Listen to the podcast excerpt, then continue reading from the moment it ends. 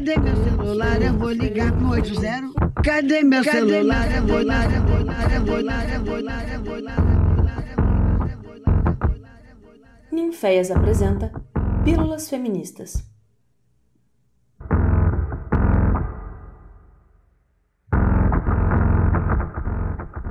Olá, pessoas lindas, tudo bem? Esse é o podcast Pílulas Feministas. E para quem não me conhece, sou Nina Caetano e coordeno Ninféias, Núcleo de Investigações Feministas de Ouro Preto, em Minas Gerais. No episódio de hoje, vamos tratar da obra Ensinando a Transgredir a educação como prática de liberdade, da intelectual negra insurgente, escritora, professora e ativista feminista estadunidense Bell Hooks. Partindo das suas experiências em sala de aula, tanto como aluna quanto como professora, Bell Hooks se propõe a articular práticas que auxiliem, como ela mesma afirma, a pensar que, entre aspas, a educação como prática de liberdade é um jeito de ensinar que qualquer um pode aprender. Como evidencia Vinebaldo Aleixo na sua resenha sobre a obra, entre aspas, nos 14 ensaios que compõem essa coletânea, a autora abre a sua caixa de ferramentas para revelar estratégias, dificuldades e influências no processo de se fazer professora dentro e fora da sala de aula. E para tratar desse assunto interessantíssimo, estou aqui reunida com as integrantes do Uniféias, Keila Assis, Jaqueline Análio, Júlia Oliva e Carol Moraes, graduandas do curso de licenciatura em Artes Cênicas da Universidade Federal de Ouro Preto. E eu queria começar perguntando, mulheres, na obra Ensinando a Transgredir, Bell Hooks trata da centralidade da experiência para sua formulação pedagógica. Por exemplo, no capítulo 5, A Teoria como Prática Libertadora, Bell Hooks vai defender que a teorização a partir da dor e da luta pode ter o potencial de autorrecuperação e de libertação coletiva, em que a teoria e a prática caminhariam juntas. Queria que vocês comentassem esse aspecto e também sobre a aproximação entre teoria e prática no pensamento da autora. Quem começa? Oi, então eu começo respondendo. Sou a Jaque. Gosto da ligação que Bell Hooks faz sobre a teoria que molda a prática. Entendo a teoria como sendo também uma própria prática necessária para a capacitação, e como é importante fugirmos dessa noção branca e universal de teoria, que menospreza os aprendizados do dia a dia. Como a autora mesma aponta na página 90 do capítulo 5, nenhuma teoria que não possa ser comunicada numa conversa cotidiana pode ser usada para educar o público. E é nessa conversa aproximada que professores e alunos podem dar nome às suas dores, criar teorias e práticas confessionais, ou seja, que expõem seus sentimentos. Muito legal. Alguém quer colaborar com essa, com essa pergunta? É, bom, eu vou responder um pouquinho sobre essa primeira pergunta também. Meu nome é Carol. É, o que eu sinto é que a gente que reconhece né, nos nossos trabalhos uma possibilidade de transformar uma questão de opressão ou em reflexão e até mesmo em alteração dessa vivência, a gente chega nessa conclusão justamente por experimentar uma dor, né? Essa dor que a gente lida e que talvez seja justamente a que a gente queira trabalhar. Então, eu acho que essa dor que a Bell Hooks traz, inclusive, tem muito a ver com a parte que ela diz sobre usar a experiência, a vivência, né, de cada um dentro do processo de aprendizado. E aí eu sinto que a teoria e a prática, tanto na prática da própria Bell Hooks quanto na nossa de sala de aula, tem a ver sim com o uso constante da narrativa pela dor, sabe? Keila, você quer colaborar com essa questão? Nesse capítulo que você está falando, Nina, quando a Bell Hooks fala sobre encontrar cura na teoria, eu coloco muita fé, porque eu cheguei na teoria muito desacreditada, assim, no mundo. E eu acho que ela junto ao a educação assim me deu um, mais força para seguir adiante assim. E, e encontrar conforto na teoria não é fácil né? Começar por aí. Porque a gente precisa às vezes desabar para desabafar e a conversa com a teoria já me fez desabar várias vezes não é fácil certos entendimentos não são simples e a experiência que essas mulheres escrevem a realidade ali descrita me toca muito. Eu, eu gosto de chamar que é um desabafo coletivo, porque não é só eu que me encontro ali, assim, várias outras mulheres que leem. Eu acho que para isso acontecer eu tive que me abrir muito, me permitir muito e até mesmo para eu chegar a entender que isso vai muito além de mim, muito além da gente, que é uma lógica muito eurocentrada e que a gente tem que tentar ir cada vez mais fundo para desmembrar ela e ir contra. Às vezes até a teoria feminista, ela não é fácil e nem não faz um serviço tão adequado quanto poderia, porque ela segue uma lógica ainda colonial. E eu acho que para discutir o feminismo hoje em dia a gente tem que pensar a partir de uma lógica descolonial. Então, caso a gente não se encontre, caso você não se encontre na teoria, eu acho que é porque talvez você esteja faltando lá. E seja o caso de você ocupar esse espaço. Não é pra gente desistir da teoria. O que essas mulheres negras fazem atualmente, mulheres e homens negros, é uma revolução. Cada vez mais eu vejo coisas pretas aparecendo, leituras negras acontecendo. Isso é ótimo, porque a gente se vê ali e é muito importante. E caso a gente não se encontre, não somente pessoas negras, mas pessoas de outras categorias não se encontrarem, é porque talvez você não esteja representado e tenha que ocupar é triste, mas às vezes a gente tem que fazer isso. Às vezes sobra para nós. E eu acho que aí a gente encontra conforto, quando a gente começa a se enxergar. Mas alguém tem que fazer isso, porque não dá mais para falarem pela gente. A gente tem que fazer. Foi ótimo você ter tocado nesse aspecto, Keila, porque nessa obra da Bell Hooks, né, ela conta as suas experiências e vivências justamente como mulher negra, periférica e como educadora feminista. Em muitos momentos, como nos capítulos 8, Pensamento Feminista na Sala de Aula Agora, e 12, Confrontação da Classe Social na Sala de Aula, ela vai, é, ela vai destacar justamente a importância de tratar e compartilhar questões étnico-raciais e de classe na escola. Aí, né, aproveitando esse gancho aí que você trouxe, eu queria que vocês falassem um pouco sobre essa questão, tanto no trabalho de vocês na Escola de Ouro Preto, como nessa apreensão de vocês também como, como discentes que é o que a Keila estava colocando. Posso falar? É, bom, eu sou a Júlia, posso começar respondendo a essa questão que a Nina levantou.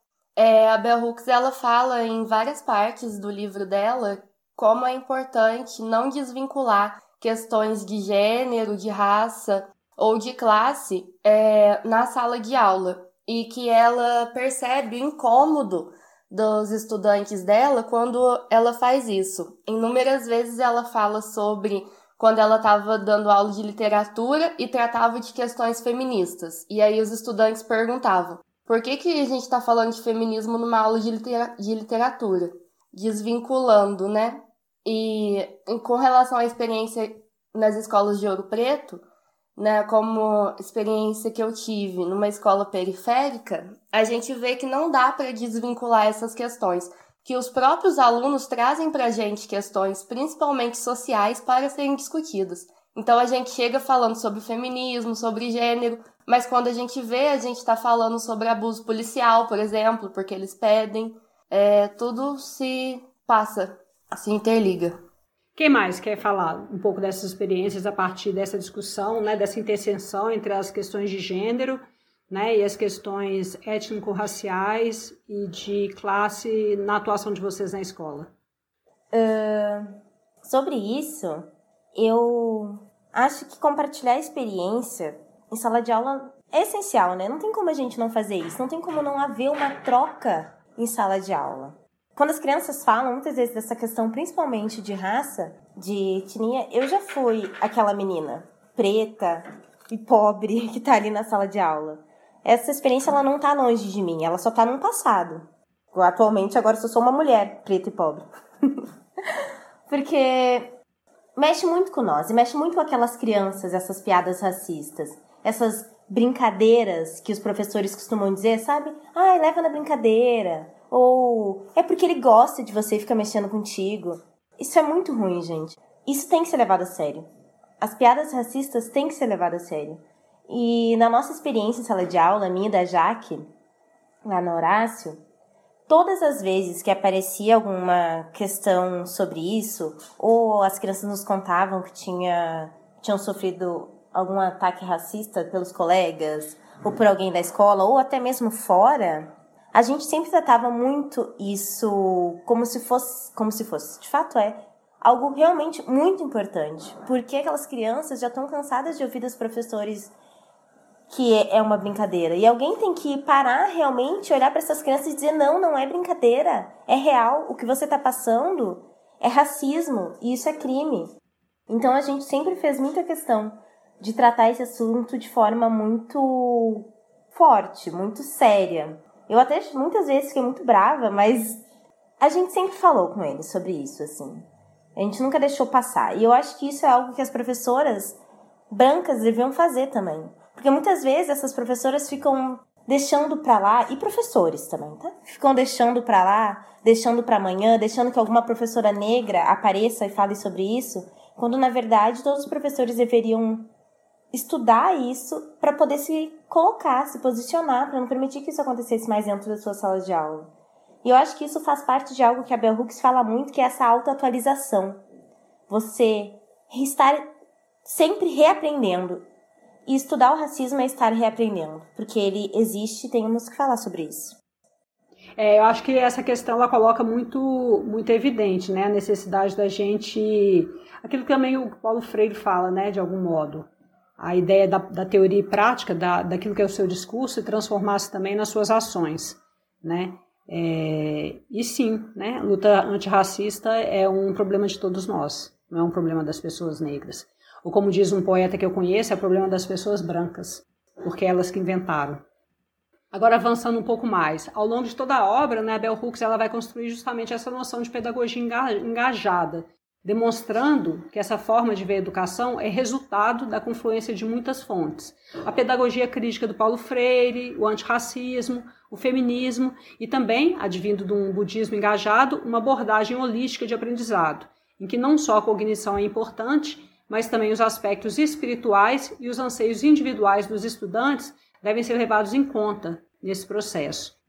Trabalhando com essa noção de pedagogia engajada, a Bell Hooks vai propor que as práticas em sala de aula se pautem principalmente na ideia de uma educação pelo entusiasmo, termo que ela retoma algumas vezes é, ao contrapor essa noção de educação ao modelo de educação bancária tão criticado por Paulo Freire. Nesse sentido, ela vai discutir sobre a prática da comunidade de aprendizado na sala de aula, enfatizando a valorização da narrativa e da experiência pessoal de cada aluno e a busca pela voz e seu emprego no processo de aprendizado, tanto do educador né, como dos educandos. Vocês conseguem observar alguns desses aspectos na sua sala de aula? Como costuma funcionar uma prática de pedagogia engajada, transgressora, na realidade das escolas nas quais vocês trabalham? Alguém quer começar? É, bom, sobre isso, o que eu acho é que a autora experimentou a dificuldade e a conquista da sala de aula num processo bem parecido com o que a gente experimenta aqui também, sabe? Quando ela narra que o tédio, a falta de interesse e a dispersão são os obstáculos na sala de aula e que por isso é preciso buscar essa pedagogia do entusiasmo, eu penso e lembro muito das nossas salas também. E especificamente no ensino médio, que é onde eu e a Júlia trabalhamos dentro do Ninféias, né, Júlia? Praticamente é a gente contra o celular mesmo, sabe? e é preciso apelar por essa escuta mesmo, por ser ouvida lá dentro da sala de aula. Mas é aí que eu vejo a teoria e a prática da autora na minha sala de aula, por exemplo, né? na nossa sala de aula. Por perceber que a narrativa pessoal e o lugar de fala, e por isso o uso da voz dos estudantes pode ser estratégia fundamental da prática do entusiasmo, deixar com que o estudante se expresse, manifeste a respeito do que a gente está tratando, né? Que traga o seu ponto de vista, sua experiência pessoal sobre o tema, sua voz. Isso tudo torna a sala de aula em um espaço dinâmico e curioso também de aprendizado. É uma situação em que todos nós nos envolvemos uns com os outros, então com a história do outro, com a perspectiva do outro, com a opinião do outro, mas lógico que é preciso cuidar para não haver julgamentos opressivos e desrespeitosos nesse momento também, né? E lidar também com um confronto de experiências que pode acontecer e ser produtivo para o processo de aprendizado, como a autora mesmo fala, né? A Bell Hooks fala que às vezes a gente vai aprender pela dor mesmo e pela experiência de opressão, de conflito que a gente viveu no dia a dia e que a gente pode se conscientizar e refletir sobre ela.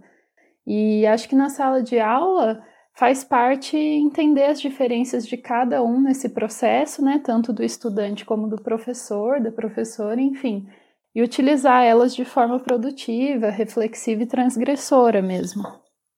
Júlia?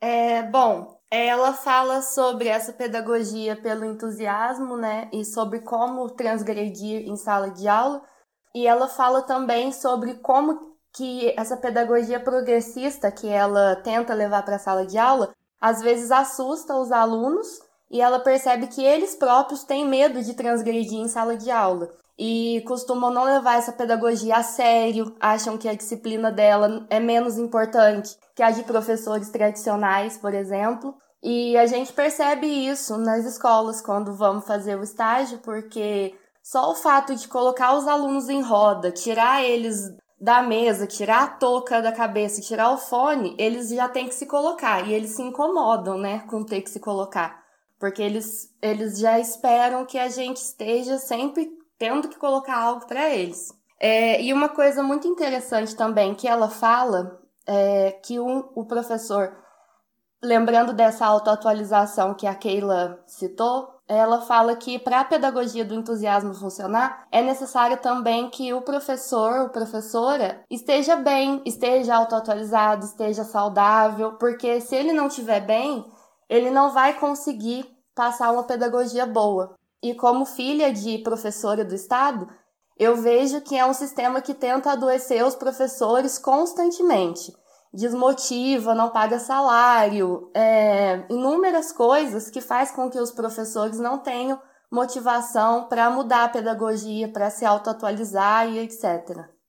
Acho que isso que a, a Júlia coloca é muito importante, tem esse aspecto né, das condições reais, digamos assim, né, do, do, do, processo de aprendizado, que já é uma questão, essa do adoecimento que você coloca. Tem esse outro aspecto que você chama atenção também, né, dos estudantes terem uma resistência e, e, aí eu fico pensando que sim, né, esse processo é um processo árduo, né, porque a gente vem de pedagogias que são muito autoritárias, né, de uma educação que é bancária, que pensa em resultados diretos, as pessoas estão acostumadas a serem moldadas a partir daí, e sim, se a gente pretende né, construir, elaborar nossas questões a partir de uma outra pedagogia, a gente precisa entender que esse trabalho é um trabalho árduo, que a gente vai chegar lá, vai ter uma resistência, que não vai ser entusiasmante de cara, né? Que de, de algum modo a gente vai precisar quebrar essas resistências primeiro, para depois chegar é, nisso que pode ser uma prática muito mais interessante, né? Tanto pra, pra, para os estudantes quanto para a gente. Que ela também queria falar, me parece. Sim, gente, eu, exatamente isso. Até com nós que trabalhamos com crianças um pouco menores, de 9 a 10, 11 anos, anos no máximo, a gente percebe que eles não estão entusiasmados. Na verdade, a gente entra lá dentro daquela sala de aula e o entusiasmo é muito pouco. E a culpa é desse sistema de ensino que a gente tem. Então, a primeira coisa que a gente faz é conquistar. A gente tem um longo trabalho de conquista, de confiança com aquelas crianças. Por isso que eu acho que a prática que eu e a Jaque fizemos de todo final de aula, pedir para as crianças responderem uma pergunta para a gente, nos fez ganhar um espaço de confiança com eles, nos fez uh, nos fez valorizar a vivência deles dentro e fora de sala de aula. Foi então que a gente chegou no funk e aí a gente conseguiu daquelas crianças um entusiasmo que a gente nunca teria conseguido se a gente tivesse chegado simplesmente oferecendo. Eles não iam fazer. A gente teve que conquistar eles primeiro, conquistar a confiança deles, mostrar para eles que a gente valoriza a experiência deles como pessoas, que a gente respeita eles. E isso é algo muito interessante, mas também muito difícil, porque eles também têm que nos dar abertura e a gente está falando de uma turma de no mínimo 25 crianças. Então, é um trabalho árduo mesmo. Você quer falar alguma coisa sobre isso, Jaque? Sim, é, é isso. A sala de aula é conquista, né? A todo tempo a gente tem que conquistar não só a atenção dos alunos, mas também a empatia, e é uma coisa mútua, porque não só os alunos eles se expõem para a gente, como a gente também está exposta aos alunos, né? É, são pessoas ali lidando umas com as outras. É, e na sala de aula o que me dá força, assim, são as práticas voltadas justamente à experiência de vida deles, né? Foi como a Keila falou. Esse exemplo do ano passado, né, que a gente fez tipo um questionário com os alunos, com perguntas: qual música você mais gosta? Qual sua comida preferida? E aí, a partir dessas respostas, a gente construiu todo mundo junto. Uma aula que fizesse mais sentido para os alunos, sabe? Com entusiasmo. E como é bom aprender e ensinar por entusiasmo. É muito mais prazeroso saber que eles se identificam com as nossas aulas, porque além de ter os sentimentos e impressões das professoras, né, nós duas, as aulas são sobre cada um deles também. Nossa, isso é muito legal. A obra dela é muito apaixonante, né, gente? E, e, eu fico vendo assim, como que tem muitas relações entre as coisas que ela fala e coisas que a gente aprende, né? Também assim, da perspectiva do Paulo Freire, né? A gente mencionou aqui a educação bancária e tudo mais. É, é muito apaixonante ver como, como também interfere na prática de vocês e como é que altera também o pensamento de vocês e como também entusiasma vocês, né? Tá com essa obra. É, ao longo dela, né, eu estava comentando isso, a Bell Hooks vai se referir a Paulo Freire diversas vezes, demonstrando a importância do pensamento dele, né, desse educador brasileiro, na constituição das suas ideias. Eu queria que vocês comentassem um pouco, a gente já está meio que chegando ao fim, um pouco sobre a relevância desse pensador, né, do Paulo Freire para a educação brasileira, mundial, para o trabalho de vocês.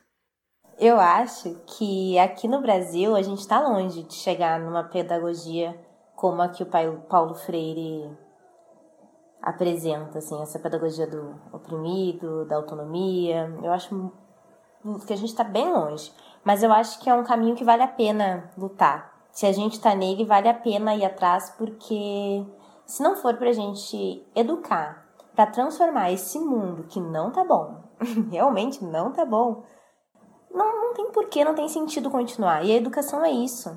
Eu acho que Paulo Freire ele faz toda a diferença quando ele fala sobre isso e a Bell Hooks parece que ler Bell Hooks é quase que ler Paulo Freire só que aí tem o feminismo entrelaçado com ela, né? né? Tem a vantagem dela ser negra e feminista, né, né Keila?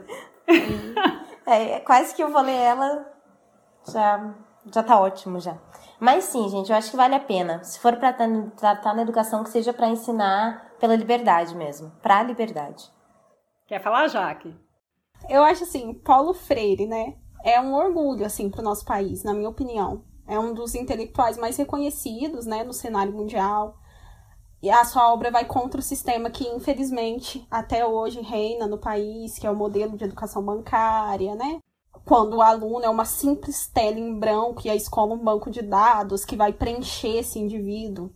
O pensamento do Freire se faz resistência quando busca outra forma de enxergar a educação. Ponto que eu acho mais bonito na teoria do Paulo Freire é o conceito de horizontalidade entre professor e aluno, que diz não ao caráter superior do professor e torna a sala de aula um espaço de liberdade, onde alunos e professores constroem juntos o conhecimento. E o quão necessário é, principalmente no atual governo, né, que demoniza a imagem do Paulo Freire, que seja discutida mesmo a grande importância desse pensador, né, para a educação. Arrasou, Jaque. Fala, Júlia. Bom, a Bell Hooks, ela também diz é, sobre, lendo Paulo Freire, né, como que ela aprendeu a pensar criticamente sobre ela e sobre a própria identidade delas, como mulher negra, é, professora universitária, e como que o professor leva essa identidade, esse corpo, para a sala de aula, se posiciona criticamente em relação a isso e tem consciência disso, tanto do seu corpo quanto dos alunos, porque uma, é, em várias partes também ela fala sobre essa separação entre mente e corpo que a academia tenta fazer, e eu gosto muito dessas partes que ela fala sobre isso, porque é realmente de fato isso.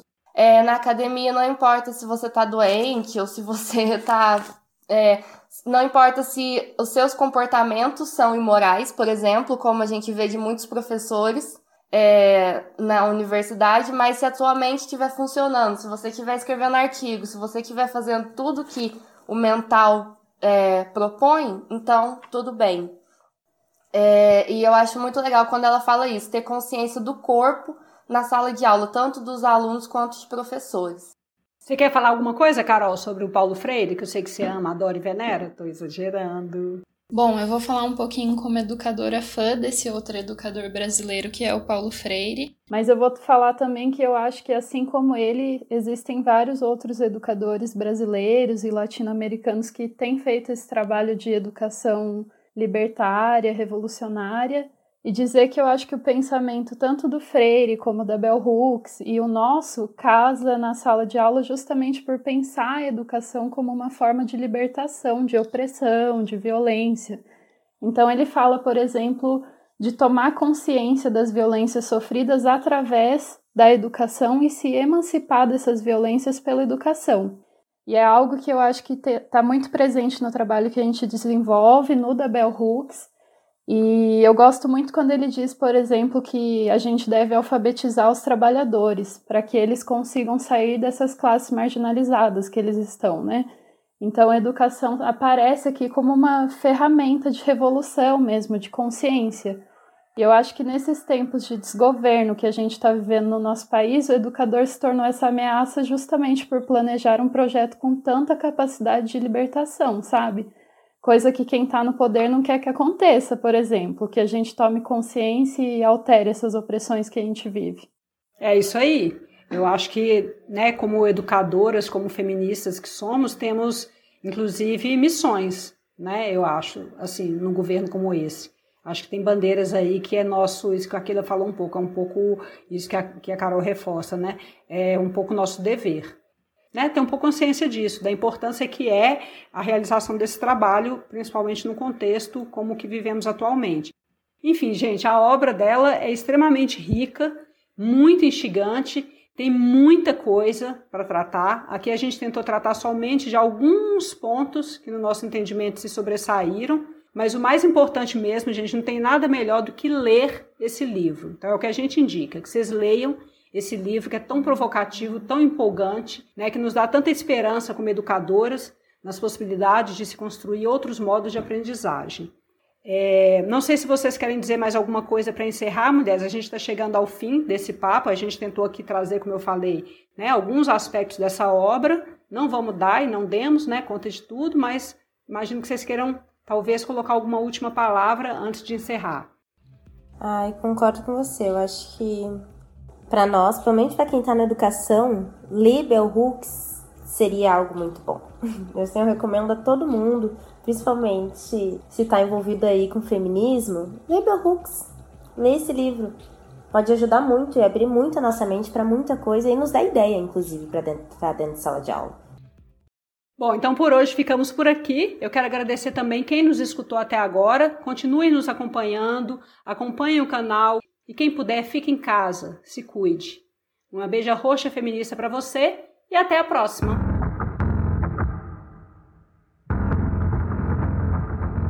Essa foi mais uma produção do Ninféias, Núcleo de Investigações Feministas, com o apoio da Pró-Reitoria de Extensão da Universidade Federal de Ouro